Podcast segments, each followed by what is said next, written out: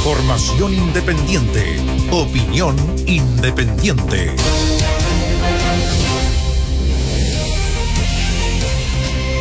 Sebastián Sichel hablaba en un tiempo verbal pasado, entonces cuando empezó a hacer su intervención en los chats de la militancia, de quienes no están en las cúpulas de poder que no sabían con exactitud lo que le iba a decir, se baja, se baja, se baja, porque decía yo intenté, quise construir, la idea era que, al final no se baja, pero sí dejaba en libertad de acción una enorme cantidad y con esto un jaque, una especie de jaque mate a las cúpulas de los partidos que lo estaban respaldando sobre la parlamentaria.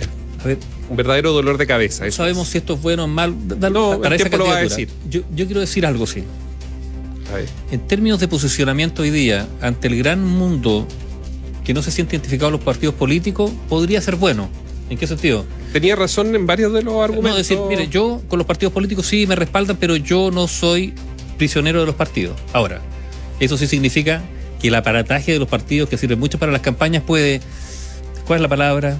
Distanciarse o trabajar con menos entusiasmo. Pero bueno, habrá que ver cómo resulta. Vamos, aquí, aquí esto lo vamos a analizar a partir de opiniones personales que ustedes pueden compartir o no.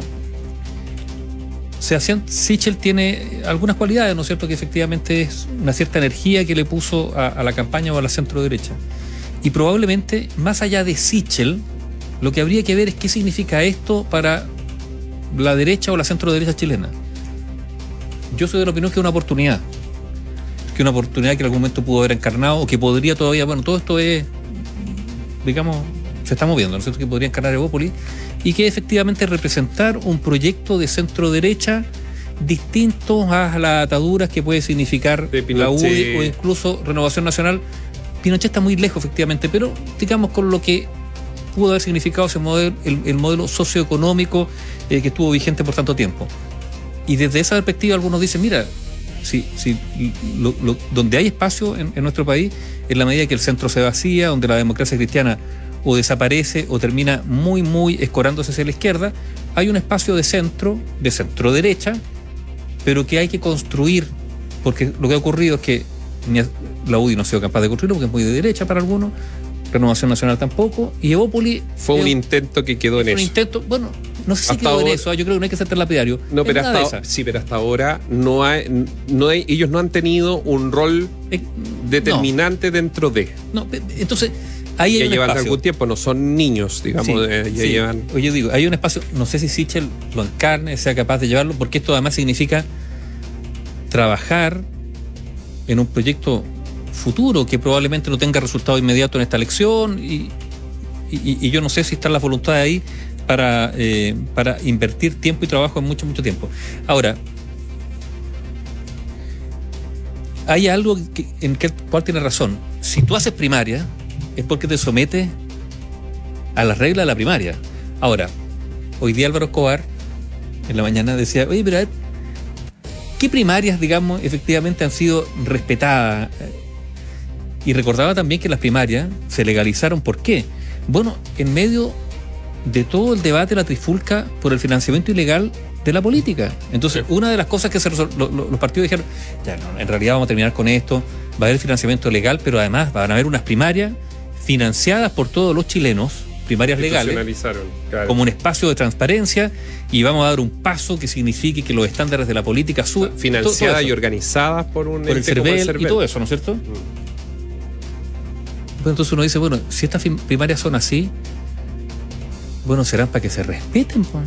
O sea, o son primarias y después cada cual hace lo que quiere. ¿Qué compromiso suscriben quienes participan en las primarias? Porque es un ejercicio democrático, transparente de cara a la ciudadanía.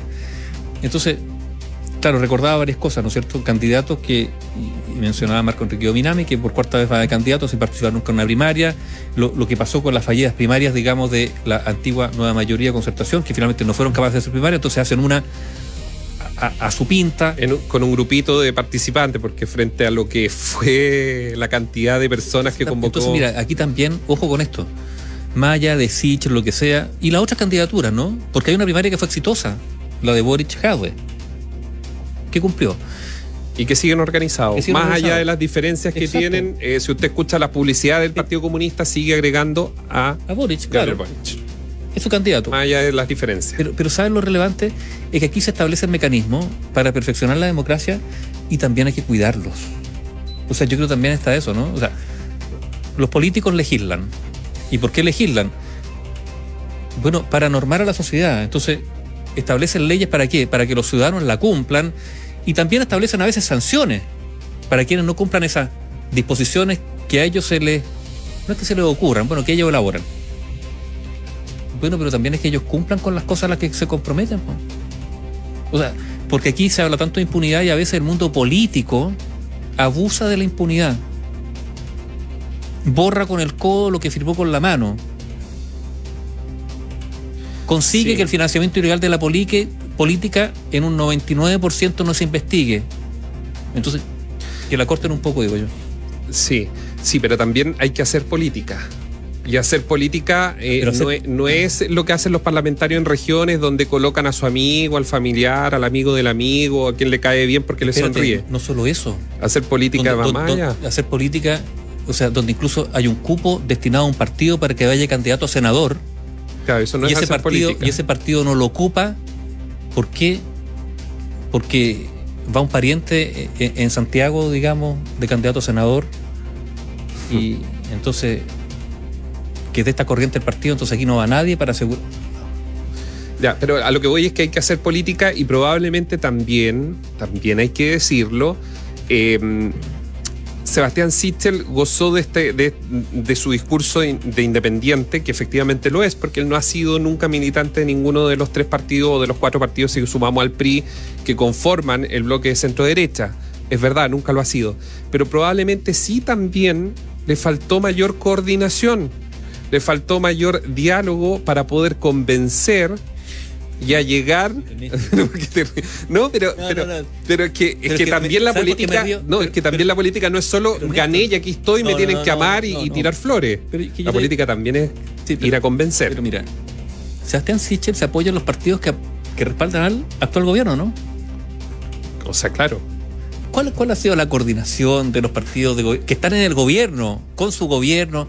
O sea, también No, pero- digamos que la mochila, la, la mochila es pesada no solo por, por lo que significa la actual administración, que tiene una un respaldo o una adhesión muy baja, sino además con una estructura de, de trabajo partidario con el Ejecutivo que ha sido muy deficiente. Entonces, Sí, pero, pero es que el gobierno ya. A ver, Pero to- son los de partidos- todo. pero son los partidos de gobierno. Sí, pero Nivaldo, de todo lo que estamos hablando, todo esto, que es la centro derecha, eh, coalición de gobierno y todo, están en lo que están. Pues si por algo estamos hablando de ellos. Bueno, por Si eso no lograron. por eso no se- lograron. por eso se dice que siempre es mucho Trataron de más cómodo hacer ser el queso y no que- les cuajó. Por eso todos dicen que es muy, mu- mucho más cómodo ser oposición. O sea, yo creo que a ellos les resulta muy bien. O sea, le- A to- yo creo a todos. pero yo creo que principalmente a la derecha le. Porque tienen un ejercicio largo de oposición, entonces aprendieron a hacer oposición y probablemente nunca cambiaron el switch tampoco cuando están en el gobierno. Bueno, vamos a hablar de, de- de- Ya, pero ¿quién, quién beneficia todo esto? Ah, no sé.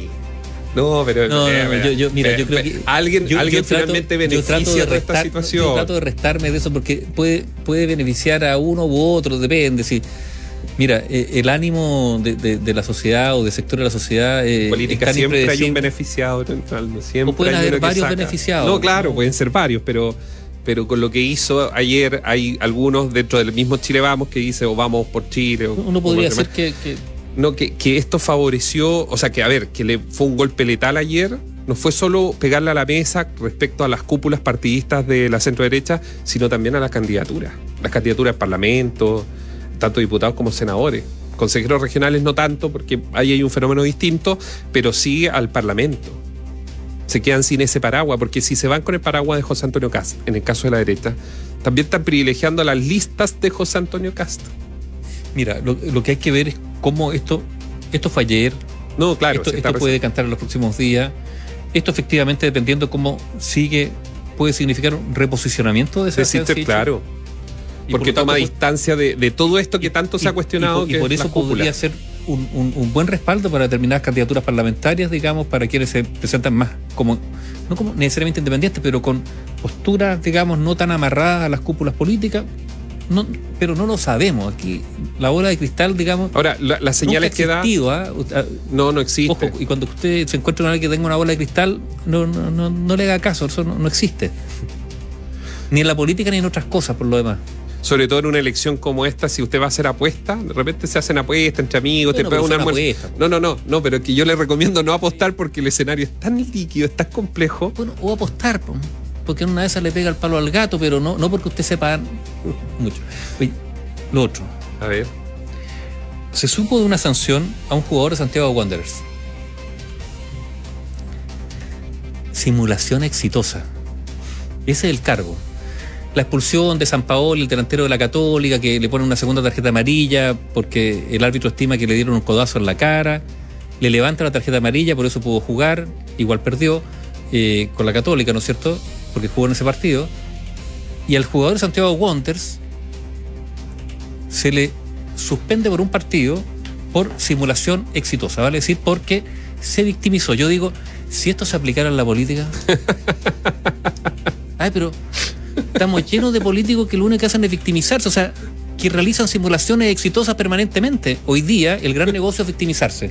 Yo soy víctima, o sea, el lloriqueo, no solo en la política, ¿eh? organizaciones sociales, personas, o sea, grupos, o sea, Es parte también de esa cultura que se ha cultura- generado en la- Chile. la y en otras partes del mundo también. Pero la cultura del Sí, lloriqueo, como yo soy víctima, como yo soy víctima, bueno, tiene que haber una compensación. La auditoría dice San Pedri.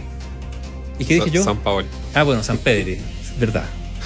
San Paoli nunca jugó. Gracias a todos los auditores que están San, atentos. Ca- San Paoli jugó solo, solo en, en, eh, eh, digamos, en, en- en las chaucheras, digamos, llevándose la plata de negociando y renegociando con Howe. Acuérdense Dicen ustedes. un bar para los políticos, dice. Pero no un bar de los que hay en el Congreso, no, no, no, un bar de los otros. Pero hoy para día, revisar. hoy día el negocio es que no solo los políticos, es victimizarse.